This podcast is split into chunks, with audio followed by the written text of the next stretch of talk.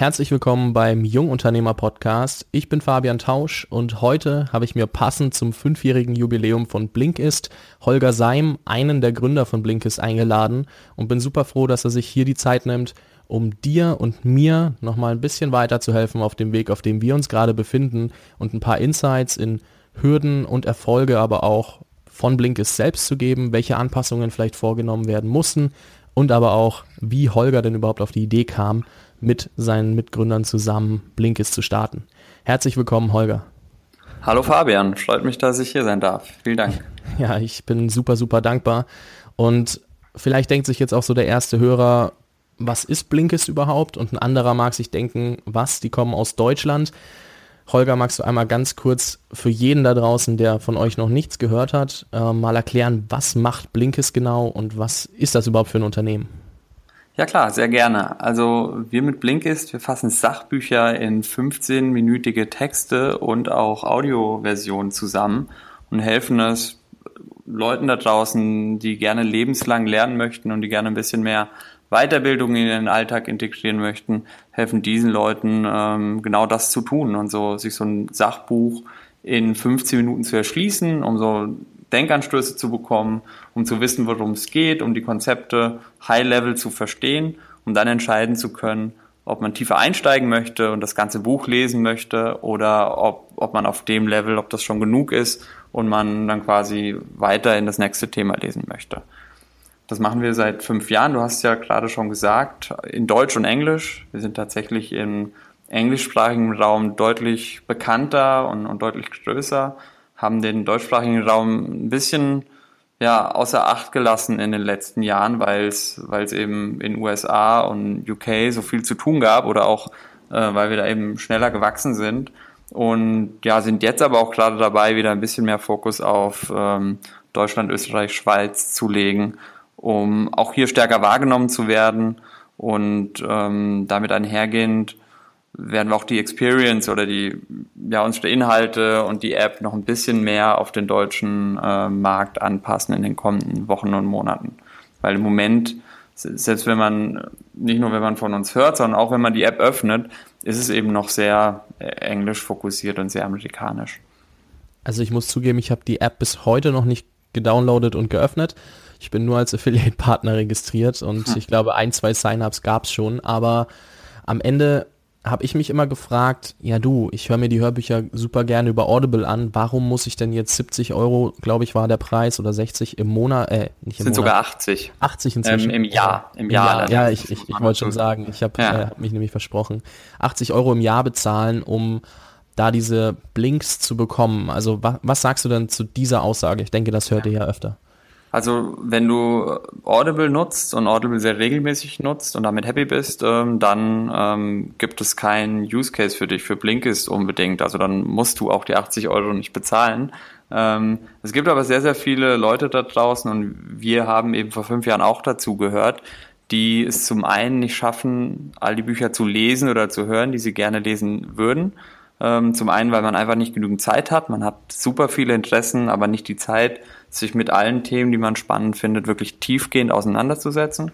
Und manche Leute können auch, schaffen es nicht, ihren inneren Schweinehund zu überwinden. Den fehlen dann, fehlt dann der, der Buddy, der sagt, äh, lies dir mal das Buch durch, das hilft dir weiter in deinem Job oder das hilft dir privat weiter oder ist einfach super spannend. Das heißt, diese Themen Zeitmangel und Motivation und auch manchmal ein bisschen von dem, von dem Informationsüberfluss überfordert zu sein und nicht wissen, wo man anfängt die kann Audible oder die können Bücher nur bedingt lösen. Äh, und da haben wir gedacht, das ist ähm, wird zunehmend schwieriger für Longform-Inhalte und Bücher sind ja letzten Endes Longform, egal ob sie in, ähm, ob sie jetzt als Text oder als Audioversion angeboten werden. Ähm, solche Longform-Inhalte haben es immer schwieriger äh, im Wettbewerb mit mit diesen kurzen Inhalten kannst schnell einen Artikel lesen auf einem Blog, man kann mal einen kurzen Podcast hören, man kann ähm, auf seinem Facebook-Feed scrollen und einfach ein paar, äh, ein paar Quotes lesen und ein paar, paar, paar Videos schauen. Und äh, für Bücher und, und lange Inhalte generell wird es da echt schwierig, immer schwieriger zu bestehen. Und das fanden und finden wir schade, weil es, äh, ja, wenn man so ein Habit hat, eine, eine Gewohnheit hat, regelmäßig zu lesen oder regelmäßig Bücher zu hören, ähm, entdeckt, lernt man viel mehr und das bringt einen persönlich äh, einfach viel weiter. Und wir wollten mit Blinkist eben eine Brücke schlagen und, und, und diese Inhalte näher in die täglichen Use Cases. Entschuldigung für die ganzen Anglizismen, aber irgendwie reden wir den ganzen Tag Englisch und dann habe ich manchmal die, die deutschen Worte äh, nicht mehr parat. Ähm, ja, aber für äh, jetzt habe ich kurz den, den Faden verloren. Wir möchten eben diese, diese Brücke schlagen und, und die Inhalte mehr an den Alltag des Nutzers bringen. Und mit der Hoffnung natürlich, dass man dann nicht nur sagt, jetzt habe ich die 15 Minuten, äh, die, die Blinks zu einem Buch gehört oder gelesen und, und das reicht mir, sondern die, die Hoffnung und der, äh, ja, der, der Wunsch dahinter ist, ist schon, dass man, dass wir dann es auch schaffen, Leute für das ganze Buch zu begeistern. Und das schaffen wir häufig. Natürlich gibt es auch Themen, da, da, da, da möchte man jetzt nicht sich acht Stunden mit befassen und findet sie trotzdem spannend genug, mal 15 Minuten reinzulesen. Zum Beispiel, weiß ich nicht, ich hätte jetzt keine Lust, ein Buch von Donald Trump zu lesen, aber also dafür acht Stunden aufzubringen. Aber wenn jetzt äh, jeder von Donald Trump spricht, äh, finde ich schon spannend, mal die Hintergründe ein bisschen besser zu verstehen, wie der äh, Mensch eigentlich geworden ist, wie er ist. Und da können wir dann vielleicht 15 Minuten Blinks ähm, schon mal ein bisschen weiterhelfen. Ja, vielen Dank für die Erläuterung. Ich bin mal gespannt, äh, wie viele Leute wir verloren haben, weil sie vielleicht dachten, das hier wird so eine kleine Marketing-Sendung für euch. Äh, darum soll es ja nicht gehen, sondern meine, worauf ich hinaus wollte, war mit der Erklärung einfach mal zu zeigen, dass ihr eigentlich Zeit verkauft, weil die Leute in viel kürzerer Zeit sich angucken können, ob das Buch wirklich was für einen ist. Weil nehmen wir an, ich höre jetzt drei Stunden Buch und merke dann, verdammt, das ist gar nicht das, was ich gerade brauche. Ich hätte ein anderes hören sollen und das kann ich mir ja mit Blinkist schon mal sparen, weil ich merke, ob die Kerninhalte wirklich auf meine Situation zugeschnitten sind. Und somit kann man, oder würde ich jetzt mal ganz dreist behaupten, dass ihr am Ende Zeit verkauft und das, indem ihr Inhalte kürzt, um so den Leuten zu ermöglichen, sich vorab zu informieren, ob das Buch für die Situation das Richtige ist oder sich in Interessenthemen einzulesen, in die sie sonst keine, für die sie sonst keine Zeit hätten oder einfach keinen Platz in ihrem Alltag und ähm, da auch diese, naja, Diversität zu erlauben. Um, ja, liege ich da richtig, dass das irgendwo mit der Ansatz war? Auf jeden Fall. Und ich habe mir gerade gedacht, wir sollten dich als Werbetexter an Bord holen. Kauf dir Zeit. Das ähm, ist tatsächlich eine sehr, sehr schöne, sehr schöne Botschaft, eine sehr schöne Tagline. Genau. Ich komme ja. komm dann mal im Office vorbei und dann sprechen wir nochmal, wo wir jetzt beide in Berlin sind. genau, ja, sehr gerne. Auf jeden Fall ähm, wollte ich das nur noch mal rausstellen. Also das ist wie gesagt nicht, um irgendwie hier Marketing für euch zu betreiben an meiner Stelle und mich hier mega auf eure Seite zu stellen, sondern einfach um herauszustellen, wo das Geschäftsmodell liegt. Weil Zeit, wir sehen es immer wieder, ist das Entscheidende und es wird immer weniger und alle Leute kämpfen um Aufmerksamkeit da draußen. Also ich habe jetzt die Aufmerksamkeit oder besser gesagt, wir beide haben die Aufmerksamkeit eines jeden Hörers und sind super dankbar dafür und haben hier die Möglichkeit, demjenigen was zu zeigen aber derjenige hat ja nur begrenzt Zeit und das können wir uns nicht zurückholen. Und dadurch ist ein sehr, sehr spannendes Geschäftsmodell entstanden ähm, bei euch. Und ich will aber nochmal einen ganzen Schritt zurückgehen. Und zwar, was ist, also wer ist Holger Seim und wie kamst du darauf, wirklich dich selbstständig zu machen und ein Unternehmen zu gründen? Weil das ist ja eigentlich der Schritt, der schon weit vorher passiert ist, nehme ich an. Ja, klar, ja.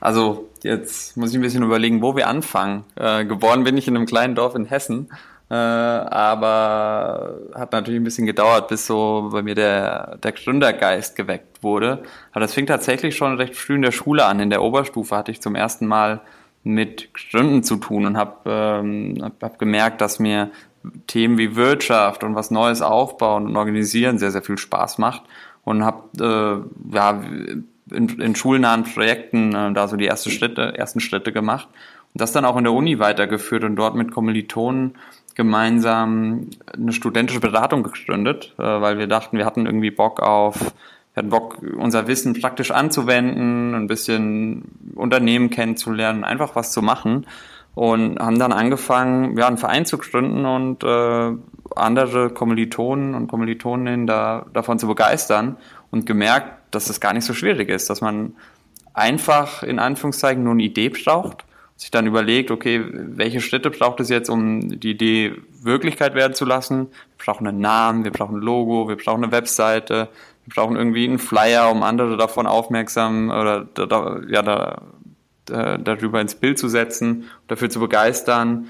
Und wenn man dann mal Leute hat, dann braucht man ein Produkt, ein Angebot. Das war in unserem Fall in der Uni dann irgendwie so ein Beratungskonzept und ein paar Themen, zu denen wir Unternehmen helfen konnten. Und dann muss man verkaufen, also ver vermarkten oder in dem Fall zu Unternehmen gehen. Und das war, das war alles, fiel uns recht leicht und es war alles nicht so schwierig und hat super gut funktioniert. Und haben wir wirklich gemerkt, Mensch, das äh, ist so erfüllend und wirklich kein Hexenwerk. Das wollen wir nochmal auf einem größeren Scale machen nach der Uni.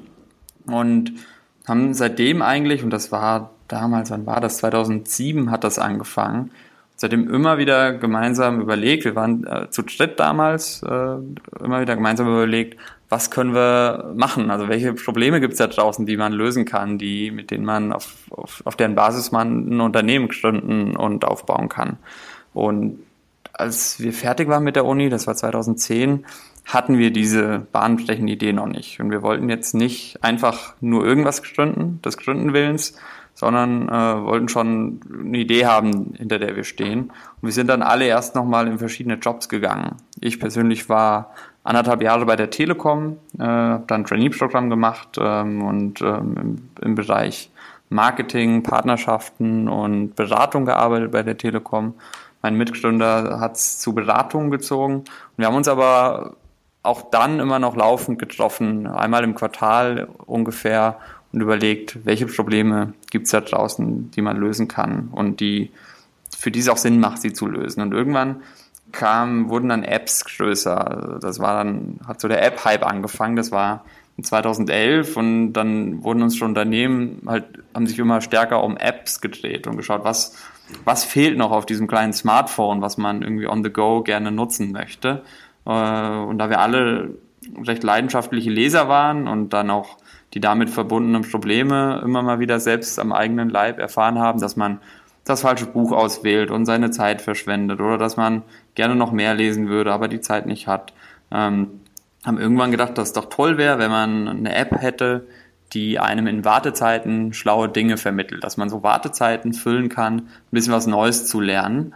Das war der Kern der Idee und dann kam irgendwann das, das, diese Beobachtungen, die wir rund um Bücher hatten dazu ähm, und dann haben wir gemerkt, hey, das kann man ja verbinden. Und so, ähm, so, so kamen wir dann eigentlich äh, ja, zu, zu Blinkist. Und das ist, ja, das ist jetzt keine sehr inspirierende Geschichte, dass ich schon seit äh, seit ich zwölf bin genau das machen wollte, aber ich wollte sehr früh was gründen und habe dann mit meinen äh, späteren Mitgründern sehr früh angefangen, systematisch nach Ideen zu suchen, die, die zu uns passen und ähm, die wir gut fanden. Und so ja, es ist dann, letzt, ist dann letztendlich Blinkist draus geworden.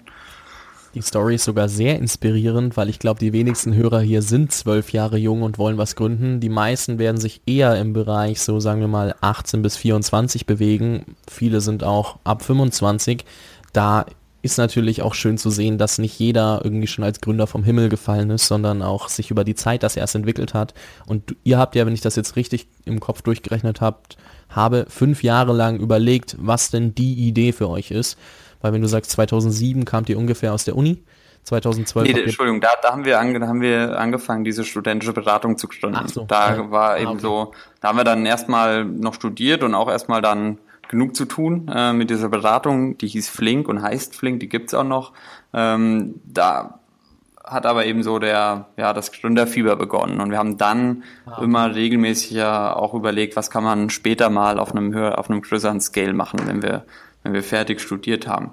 Waren, muss man aber auch dazu sagen, alle noch so konservativ oder haben's, haben das Fertigstudieren damals nicht in Frage gestellt, sondern das war für uns irgendwie klar, wir, wir ziehen hier unser Studium durch ähm, und danach schauen wir da mal oder äh, schauen auch schon während dem Studium, was man dann danach machen kann. Dann habt ihr euch fünf Jahre Zeit gelassen, bis ihr die richtige Idee gefunden habt. Ja, auch, äh, so kann man sagen. Das ist wahrscheinlich für viele auch interessant, die jetzt gerade auf dem Hype so ein bisschen mitschwimmen und sagen, oh, Unternehmertum ist so richtig cool. Äh, dadurch ist ja auch dieser Podcast irgendwie entstanden, weil ich nicht wusste, was gibt's denn da draußen alles, was könnte ich denn gründen, wohin soll ich gehen? Und was würdest du sagen, weil du hast jetzt gesagt, du, ihr habt, wolltet nicht irgendwas random gründen, wenn wir bei den englischen Begriffen bleiben, ja. sondern ihr wolltet irgendwas haben, was euch akut betrifft, ihr wolltet ein wirklich akutes Problem lösen und habt erst dann entschieden, dass Blinkist entsteht. Also natürlich viele andere Ideen durchgesprochen. Aber was würdest du jedem empfehlen, der gerade so ein bisschen durch diesen Hype aufgepusht ist und sagt, hey, ich will was eigenes gründen? Also was wäre da so deine Idee, was du denjenigen mit auf den Weg geben möchtest?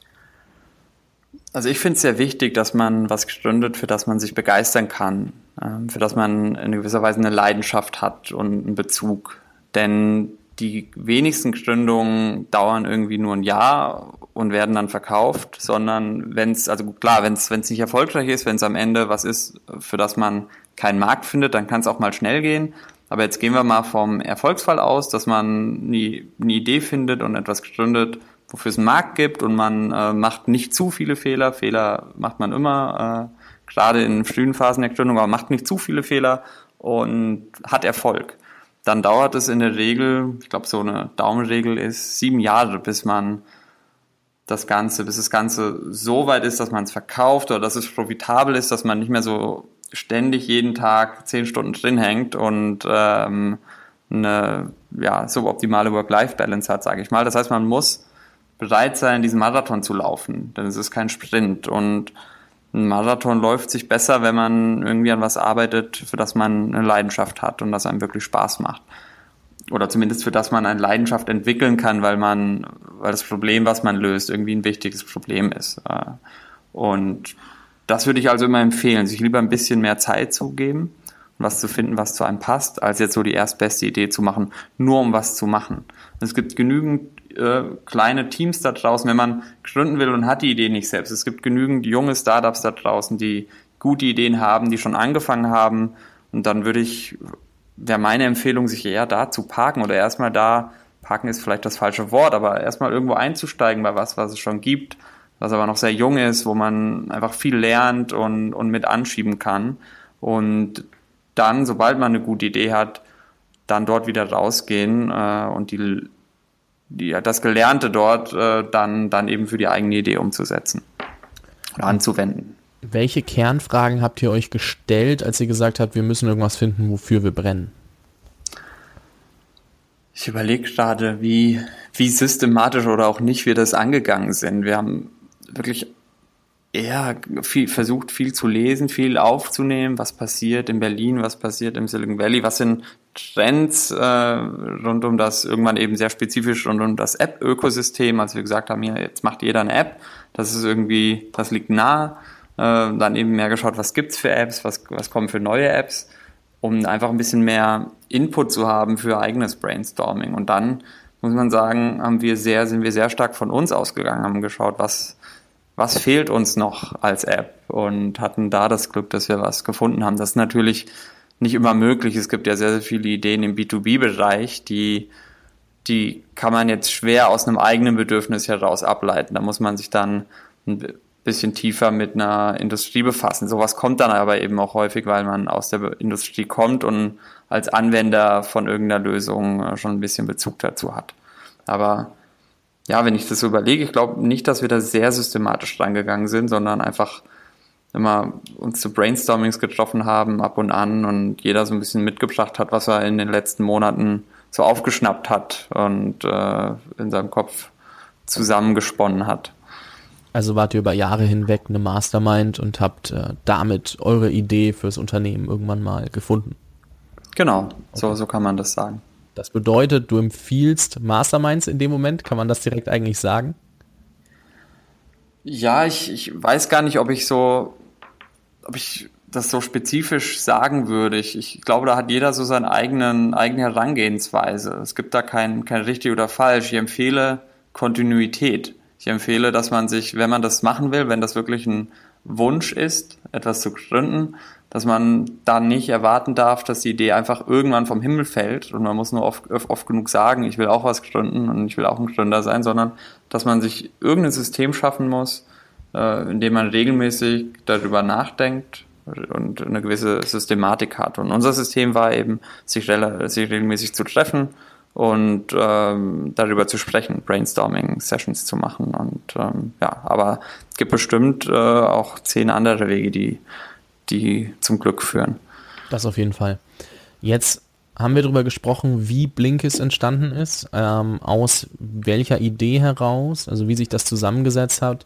Wenn wir mal in die heutige Zeit zurückgehen, habt ihr jetzt, vorhin hast du gesagt, 55 Mitarbeiter. Was ist auf dem Weg dahin passiert, was so wirklich die größten Hürden waren, wo du sagst, die begegnen so ziemlich jedem, der irgendwie ein eigenes Unternehmen gründet? Hm.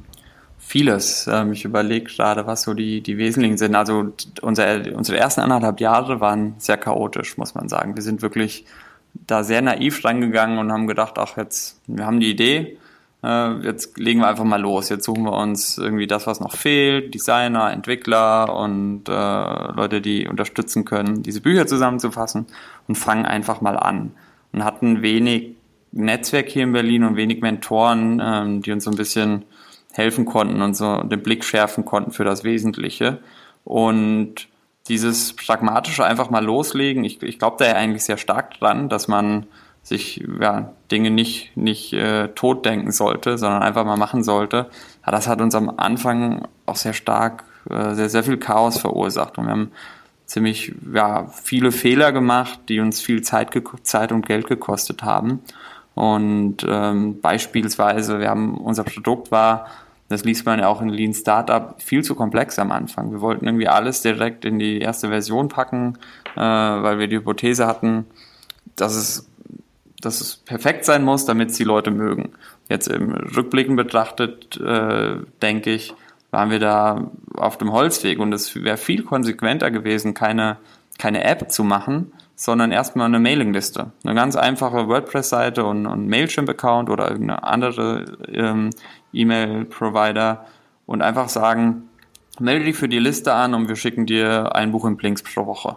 Und dafür vielleicht entweder das erstmal kostenlos machen oder dafür sowas nehmen wie zwei Euro im Monat, irgendwas Kleines, äh, um erstmal zu lernen, gibt es dafür Interesse? Ähm, falls ja, wer hat, dafür, wer hat das Interesse? Was wollen die für Inhalte? Wie können wir die, diese Kunden ansprechen? Wo finden wir die? Auf welchen Kanälen? Um erstmal so was zum Kern des Produktes, nämlich zu unseren Inhalten zu lernen und zu, der, zu dem Marketing.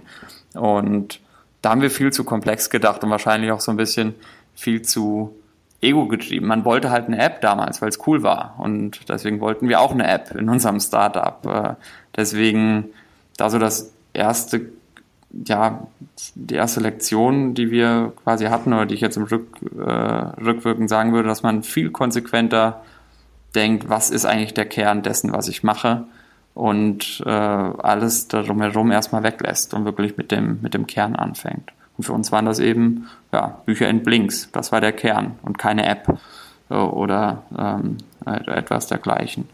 Das war also ähm, für uns sehr wichtig. Das, ein zweiter großer Fehler, den wir anfangs gemacht haben, war, dass wir uns unseren Markt eigentlich künstlich beschränkt haben. Wir haben es angefangen, wir hatten ja vorher, äh, vorher schon im Vorgespräch darüber gesprochen, wir hatten angefangen, Blinkist erstmal nur in Deutschland anzubieten, weil wir gedacht haben, ja, machen wir erstmal einen kleinen Markt und lernen damit. Aber mit einem kleinen Markt hat man natürlich auch erstmal nur wenig Reichweite, um schnell eine kritische Masse an Nutzern zu gewinnen, mit der man lernen kann. Und im Nachhinein würde ich immer sagen, wenn ich nochmal was Digitales machen würde, immer in Englisch anfangen, weil am Ende ist es, gibt es vor allem hier in Berlin auch viele englische Muttersprachler. Man hat eigentlich keine Sprachbarriere, wenn man einen Dienst, egal welcher Art, auf Englisch macht. Äh, und hat aber ja einfach eine viel größere Reichweite, äh, wenn man etwas in Englisch anfängt. Das war also auch was, wo wir ja äh, eigentlich viel Lehrgeld zahlen mussten, ähm, weil wir erst ein Jahr nach der Gründung oder sogar 14 Monate nach der Gründung eigentlich erst was auf Englisch angeboten haben. Und dann muss man schnell lernen als Gründer, dass man nicht alles alleine machen kann, dass man delegieren muss, äh, weil man sonst irgendwann ausbrennt und dass man ja eben ein Teil von Delegieren ist, dass man generell Führung lernen muss. Wir waren alle vorher noch keine Führungskräfte, haben dann aber ziemlich schnell angefangen, eben ein paar Mitarbeiter und Praktikanten einzustellen äh, und auch da wieder einfach mal gemacht, anstatt sich ein bisschen reflektiert damit auseinanderzusetzen, ähm, sich zu überlegen, wie wollen wir eigentlich äh, führen bei uns im Unternehmen, wie soll das alles organisiert sein und auch da, wenn man sich keine Gedanken drüber macht, über solche Fragen, dann äh, geht es oft in die Hose oder geht es oft nicht komplett in die Hose. Uns gibt es ja noch, es ist ja nicht in die Hose gegangen, aber dann hat, ja, bezahlt man häufig später Ge Lehrgeld, weil man dann Dinge, sich so gewisse Dinge einschleifen und gewisse Werte einschleifen, die man eigentlich gar nicht haben wollte. Und da tut es manchmal gut, ein bisschen, ja, ein bisschen einen Schritt zurückzugehen und, und mehr darüber nachzudenken. Nicht nur über das, was machen wir eigentlich, sondern auch, wie machen wir das und wie wollen wir das machen.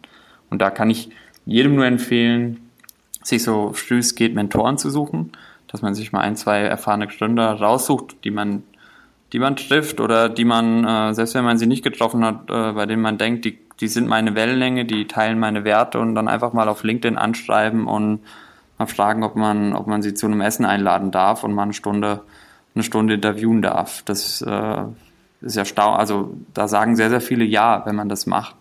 Und das hilft, hilft einem unglaublich weiter. Und irgendwann haben wir damit angefangen, aber einen Ticken zu spät, würde ich sagen. Es hätte uns schon einiges an ähm, Lehrgeld gespart.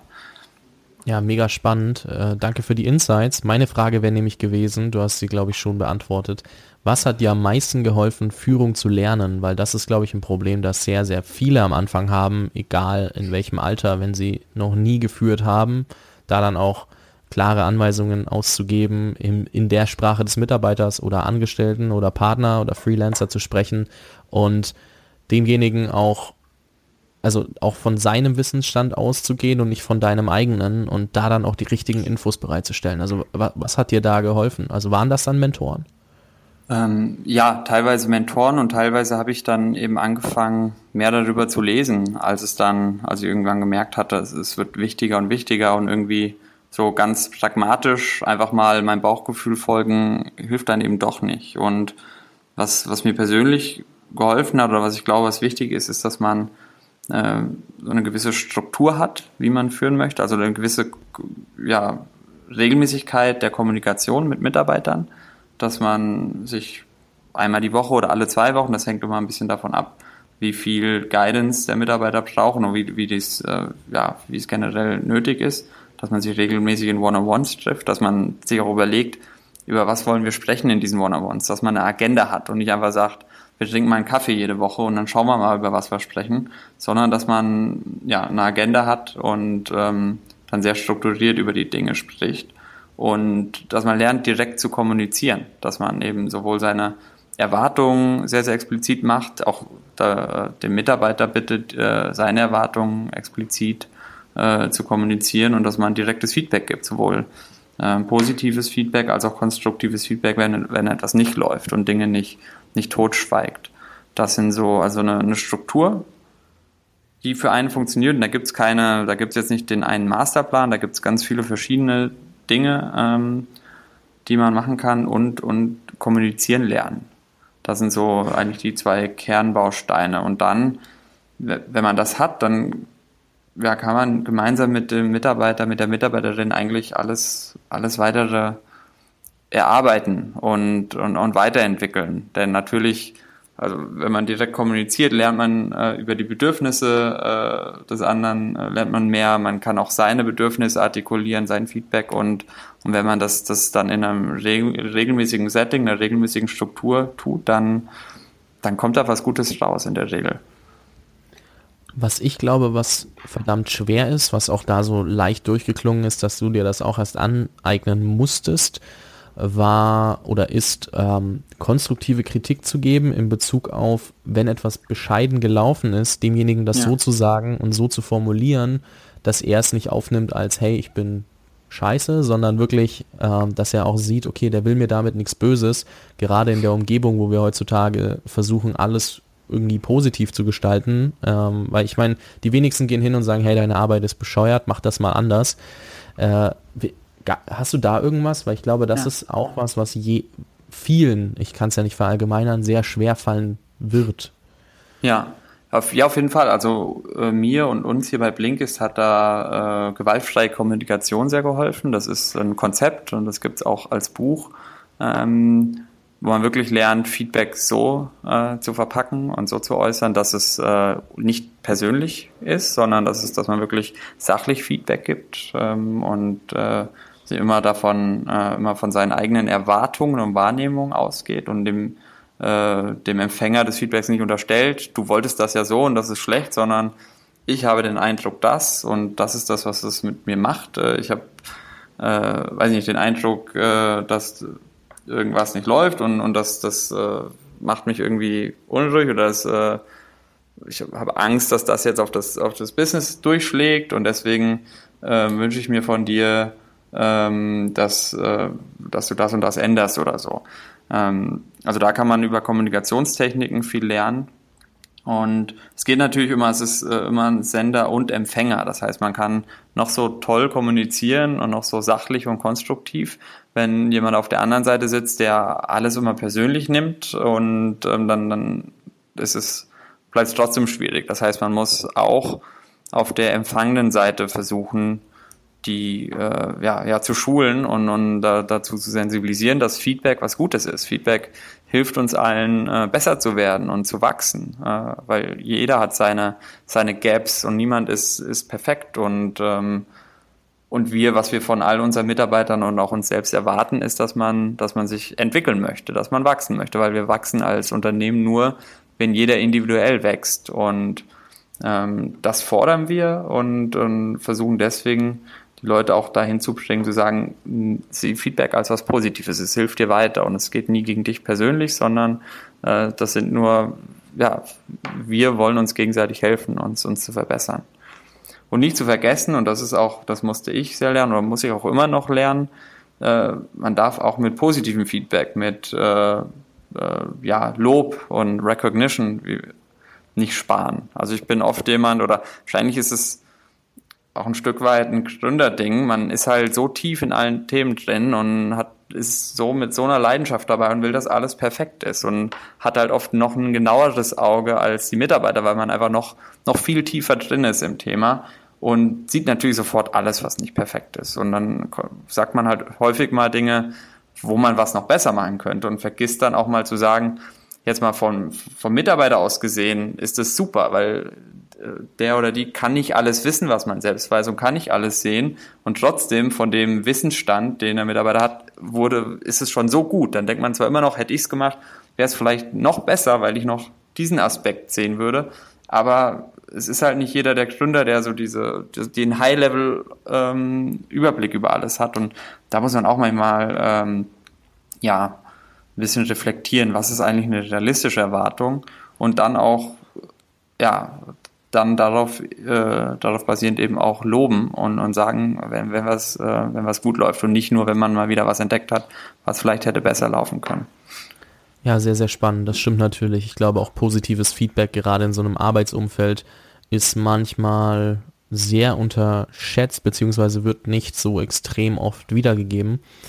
Was mich aber interessiert ist, dass du gesagt hast, es ist ein Sender- und Empfänger-Ding. Das bedeutet, der Empfänger muss natürlich auch offen sein für das, was man ihm erzählt oder was man ihm vermitteln möchte. Und da kommt ja, glaube ich, das Thema Recruitment ganz stark ins Spiel. Und ja. mich würde interessieren, wie ihr das vor allem am Anfang gemacht habt. Also wer von euch hat das Recruitment übernommen? Wie habt ihr entschieden, wer zu eurem Unternehmen passt?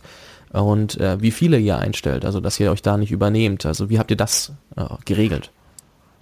Also wir haben das in den ersten zwei, fast drei Jahren eigentlich ziemlich unstrukturiert gemacht und nicht wirklich gut. Äh, wir haben weder uns mal gemeinsam überlegt, was sind eigentlich unsere Werte und was ist uns wichtig und auf welche Soft Skills wollen wir im Bewerbungsprozess achten. Ähm, noch haben wir uns dann überlegt, wenn wir wussten, okay, das ist das Profil für eine bestimmte Stelle, wie können wir das eigentlich strukturiert ähm, abfragen? einer meiner Mitgründer, der Sebastian, der hat ja Psychologie studiert und der hat das dann irgendwann, also auch mit, vor allem mit Fokus auf Arbeits- und Organisationspsychologie, der hatte äh, da also sowohl eine Leidenschaft für als auch schon Background und der hat das irgendwann mehr und mehr dann eingeführt und uns alle so ein bisschen ähm, im positiven Sinne dazu gezwungen, ähm, das zu machen. Aber wir sind da anfangs viel zu, ja, auch da wieder pragmatisch oder mit Bauchgefühl gestartet und hatten dementsprechend auch ab und an mal äh, falsch äh, eingestellt mit Leuten, die, die nicht per se schlecht waren, aber die dann einfach nicht zu uns gepasst haben. Und das war dann nicht deren Schuld, äh, dass, äh, dass es da nicht geklappt hat unbedingt, sondern auch unsere Schuld, weil wir mit verschiedenen einfach ja, falsch eingestellt haben. Und irgendwann, und das war das irgendwann tatsächlich, äh, war erst im letzten Jahr, haben wir dann mal die, die Werte, die sich mittlerweile oder in der, in der Zwischenzeit eigentlich so implizit gebildet hatten, die explizit gemacht in einem Prozess, äh, in dem wir unsere Company Values eben aufgeschrieben haben und, ge und geschaut haben, was ist uns eigentlich wichtig, was ist, äh, was ist the blinkest way of doing things und ähm, diese Werte sind jetzt ein zentraler Bestandteil in unserem Hiring. Also da schauen wir immer, können Leute direkt kommunizieren? Äh, sind sie also in der Lage, äh, sowohl Sender, äh, sowohl als Sender als auch Empfänger mit äh, direkter Kommunikation umzugehen, zum Beispiel als ein Beispiel. Und sind sie sehr selbstständig und können sie sich selbst steuern und brauchen nicht quasi einen Micromanager, der ihnen, der ihnen alles vorgibt. Und sind sie in so einem sehr, in, einem, in einer Umgebung mit viel Freiraum ähm, richtig äh, aufgehoben. Und ähm, ja, also da haben wir mehr und mehr hinzugelernt und jetzt mittlerweile haben wir auch äh, eine Recruiterin, die sich darum kümmert und die dann eben auch dafür Sorge trägt, nicht nur, dass es diese Kriterien gibt, sondern dass wir auch gezielter auf die Kriterien schauen im Hiring-Prozess, dass dann jede Person, die mit einem, mit, äh, mit einem Kandidaten oder einer Kandidatin spricht, dann auch verschiedene Eigenschaften und verschiedene Skills prüft. Okay, sehr, sehr spannend. Das bedeutet, ihr habt euch auch hier wie überall, was auch immer schön zu sehen ist, von wir wissen eigentlich nicht 100%, wie wir recruiten zu, okay, wir, wir haben verstanden, was wir kommunizieren wollen, wen wir brauchen, wen wir vielleicht nicht unbedingt haben möchten, weil das für beide Seiten nicht vorteilhaft ist, bis sogar ganz hin zu, wir geben es ab, weil wir sehen, dass das vielleicht jemand noch besser liegt oder ja. kam, also ihr habt dann abgegeben, weil ihr sagt, okay, das liegt demjenigen noch besser und der kann besser kommunizieren, was wir wollen? Ja, wir, wir haben abgegeben, also wir haben eine Recruiterin eingestellt, die einfach den Prozess mit Expertise begleitet. Natürlich interviewen wir oder auch die, also es sind ja nicht nur wir Gründer, die jetzt hier Interviews führen, sondern ähm, auch unsere Circle Leads, die, die quasi Teams leiten.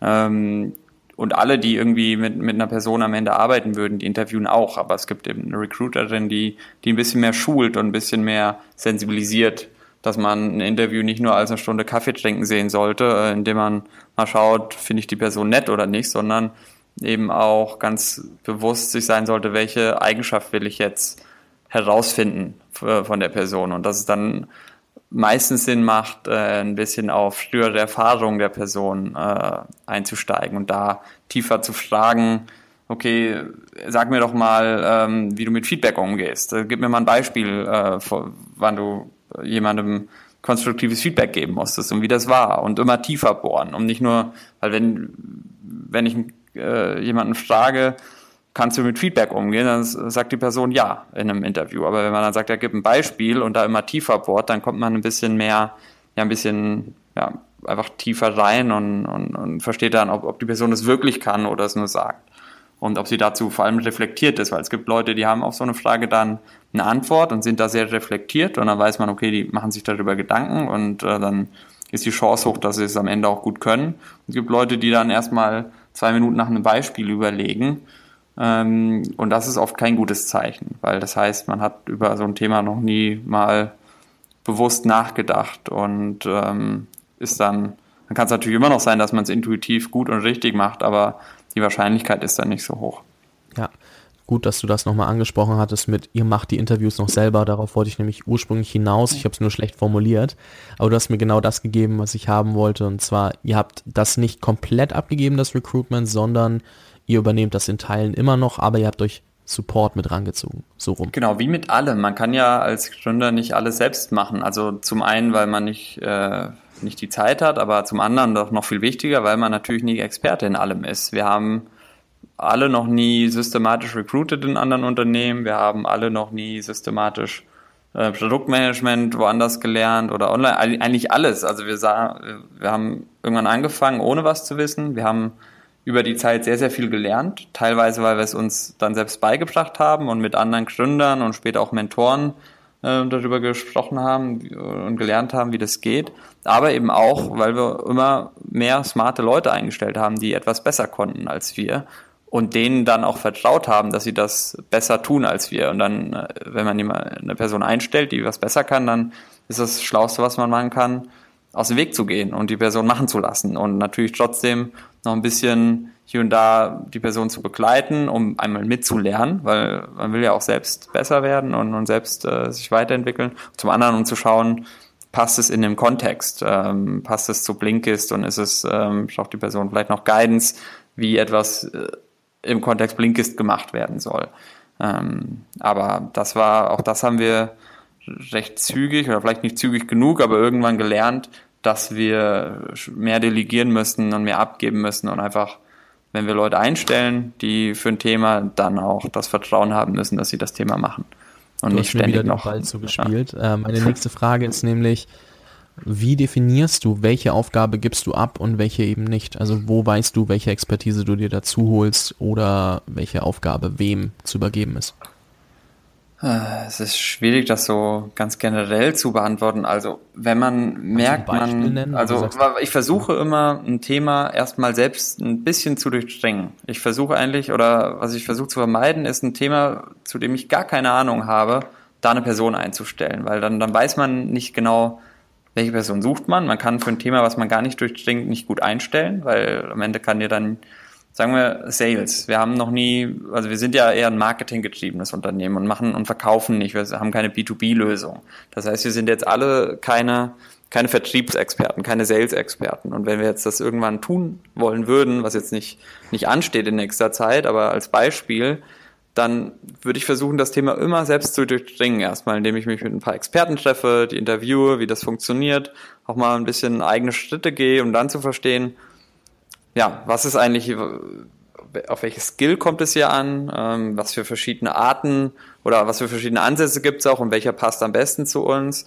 Und mit dem Wissen würde ich dann starten und sagen, ja, ein Jobprofil sozusagen aufschreiben und, und, und eine Person einstellen. Aber nie so von 0 auf 100 sagen, wir brauchen jetzt jemanden, weil wir können das gar nicht. Also ich habe ja immer den Anspruch, das auch ein bisschen selbst zu verstehen. Und ja, aber sobald man merkt, man hat was durchdrungen und äh, man versteht, okay, ich habe es ein bisschen verstanden, aber jetzt verstehe ich auch, äh, ich bin da nicht der Beste drin oder äh, selbst wenn ich denke, ich könnte der Beste drin werden, habe die Zeit nicht, weil ich auch noch zehn andere Rollen habe, dann ist der gute Zeitpunkt äh, zu sagen, jetzt, jetzt stellen wir dafür eine Person ein, äh, mit dem Wissen, was man will dann, genau. Und, und das ist eigentlich immer eine Frage, was, was kann, wann, wann kann man und wann muss man. Auch manchmal in guten Situationen ähm, kann man, hat man den Luxus zu sagen, man hat eine Finanzierungsrunde hinter sich und das Business läuft gut, dann kann man schneller sagen, oh, wir haben hier eine Opportunität. Äh, ich weiß noch nicht genau, wie groß die Opportunität wird und wann wir das brauchen, aber ich fange jetzt mal an. Ich stelle jetzt mal eine Person ein und, und wette mal darauf, dass das dann, dass sich das lohnt und besser wird. Und dann gibt es auch Situationen, wo man nicht in der Lage ist, wo man sagen muss, das Thema ist zwar wichtig, aber ich muss es jetzt trotzdem noch ein halbes Jahr selbst machen, weil weil es sonst vom Geld her nicht passt. Und wir brauchen erst noch die nächste Finanzierungsstunde oder den nächsten Meilenstein, bevor wir es uns leisten können, eine neue Stelle zu schaffen. Und da, deswegen muss man da so ein bisschen verschiedene Dinge abwägen für die Entscheidung. Okay, ja, das war auf jeden Fall ähm, sehr interessant. Also ich, ich frage mich ja auch manchmal im Kleinen, ähm, wann nehme ich einen Freelancer hinzu oder wann mache ich mein Zeug selbst weil ich denke, das geht dann eher auch auf die ganzen Anfangstage bei euch zurück. Du hast zwar gesagt, ihr habt euch ziemlich schnell jemanden dazugeholt, also so Praktikanten, Werkstudenten und ähm, Angestellten. Jetzt weiß ich nicht, in welchem Zeitraum das passiert ist. Habt ihr da alles selbst gemacht oder wann habt ihr angefangen, selbst die ganz kleinen Aufgaben zu delegieren, die vielleicht passieren, was so Day-to-Day-Business ist, was aber immer wieder dasselbe ist, wo du sagst, okay, das, das hält mich nur davon ab, wirklich Wichtiges zu machen. Ja, und da auch, also haben wir jetzt auch nicht immer gesagt, wenn es jetzt irgendeine kleine Aufgabe ist, die auch ein Praktikant machen könnte, dafür bin ich mir dann zu schade. Wir haben dann eher schon versucht, die, die Position, wo bei denen wir glauben, die haben einen großen Impact und wir haben die größte Wissenslücke, die ziemlich schnell dafür Experten zu holen. Das war am Anfang vor allem Entwicklung und Design. Da brauchten wir iOS-Entwickler, weil wir da keinen kein mit iOS-Expertise im Gründerteam hatten und einen Product Designer äh, aus dem gleichen Grund. Da haben wir natürlich gesagt, lass uns erstmal solche Leute einstellen, bevor wir jemanden einstellen, der Office Management macht oder irgendwie Rechnung überweist. Ähm, sowas kann man, und das ist vielleicht nicht, nicht ganz gesund, aber sowas haben wir lange Zeit selbst gemacht und dann haben wir uns am Abend halt nochmal eine Stunde hingesetzt und das gemacht, bevor man sich da noch einen Praktikanten oder einen Werkstudenten holt, äh, den man das machen lässt. Einfach um zu sagen, dass das Geld äh, ist woanders noch besser aufgehoben und es ist vor allem auch Ja, man könnte jetzt auch sagen, ist aber doof, wenn du als Gründer Rechnung überweist. Äh, du kannst ja mit, deiner, mit deiner Zeit äh, und deinem Impact viel mehr anstellen.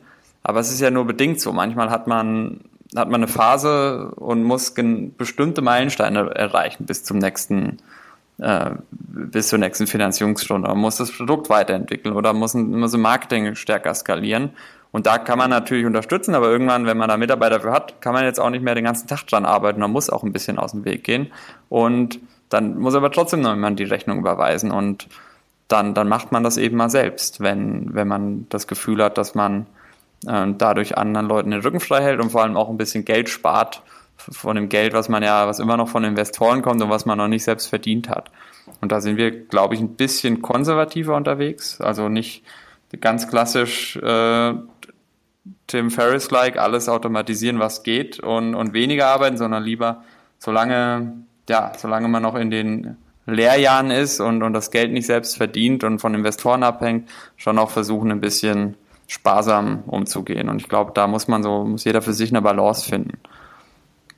Die Ansicht finde ich mega cool, weil das halt eben nicht alles auslagern ist. Vor allem Rechnungen überweisen kann man ja jetzt nicht irgendwem in die Hand drücken, der weil das ja dann doch immer noch das Geld des Unternehmens und der Investoren ist, wie du sagst. Ähm, da kannst du nicht einfach irgendeine VA anstellen, also virtuelle Assistentin, weil ja. das dann doch sehr vertrauenswürdig ist und du dann wirklich jemanden in-house brauchst.